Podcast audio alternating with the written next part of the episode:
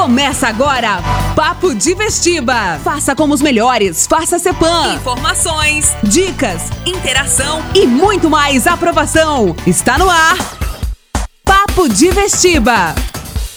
Fala galera, tudo bem com vocês? Começando mais um Papo de Vestiba aqui na rádio CBN 98.1, na Antena Sul 102.7 e também no Spotify. Eu sou o professor Felipe Soares, do CEPAM Vestibulares, e ao meu lado, ele, o professor que tem nome de filósofo, Yuri Sócrates. Fala galera, tudo bem com vocês e sejam muito bem-vindos a mais um Papo de Vestiba. Meu amigo Yuri Sócrates, eu sei que não é a tua praia, mas eu devo fazer essa pergunta a você. Na última quinta-feira, o Brasil estreou na Copa do Mundo de Futebol no Catar, e eu pergunto a você, você acompanhou a partida do Brasil?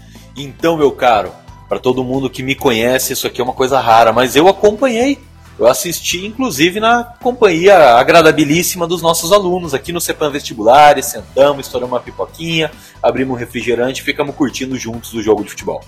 Pois é, minha gente, o Brasil inteiro, aliás, o mundo inteiro está vivendo nesses últimos dias a Copa do Mundo FIFA no Catar. A Copa do Mundo de Futebol, realizada pela primeira vez no Oriente Médio.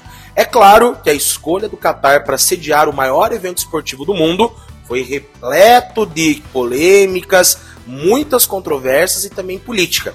Por conta de leis ortodoxas, bastante fundamentalistas, que misturam religião e outros aspectos da sociedade, o Catar e, claro, a organizadora do evento, que é a FIFA, proibiram uma série de manifestações a respeito, por exemplo, de direitos humanos, é, apoio à causa LGBTQIA, e até mesmo manifestações de carinho entre pessoas do mesmo sexo nas ruas do Catar. É uma polêmica bastante controversa que está acontecendo na Copa do Mundo, inclusive gerando protestos de uma seleção muito importante no Mundial, que é a Alemanha.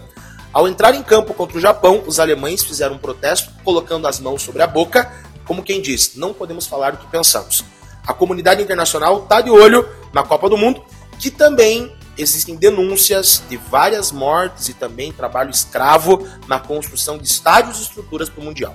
Pois é, Felipão, e todo esse debate aí mostra pra gente como é que toda essa celebração esportiva nunca é isenta de aspectos políticos, sociais. Na verdade, toda produção de entretenimento, como os filósofos lá de Frankfurt já falavam, sempre estão imersos em contextos sociais, políticos e devem ser discutidos diante das ciências humanas.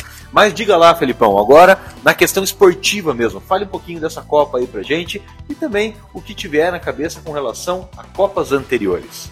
Olha, Yuri, lembrando todos que a atual campeã do mundo é a França. A França chega desfalcada nesse Mundial sem algum dos seus principais jogadores, como Kenté, que inclusive tem origem africana, o que remete para a gente ao imperialismo francês do século XIX.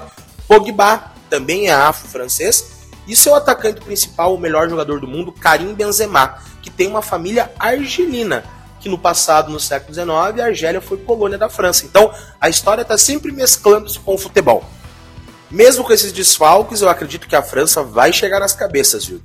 Outra grande candidata ao título é a Espanha. A Espanha aplicou uma goleada de 7 a 0 no seu primeiro jogo de estreia na Copa do Mundo, com o famoso jogo do tic-tac, que é um jogo de toque envolvente, de muito toque de bola, muita posse de bola, que vem desde 2010, quando a Espanha conseguiu seu primeiro título mundial na África. E claro, o Brasil, na sua estreia contra a Sérvia, com dois gols do O Pombo, o Richarlison, que além de ser um ótimo jogador, está muito envolvido em questões sociais, políticas e também culturais do Brasil, é um jogador muito politizado, meteu dois gols, dois golaços, inclusive, fazendo com que o Brasil estreasse com o pé direito nessa Copa do Mundo FIFA no Catar.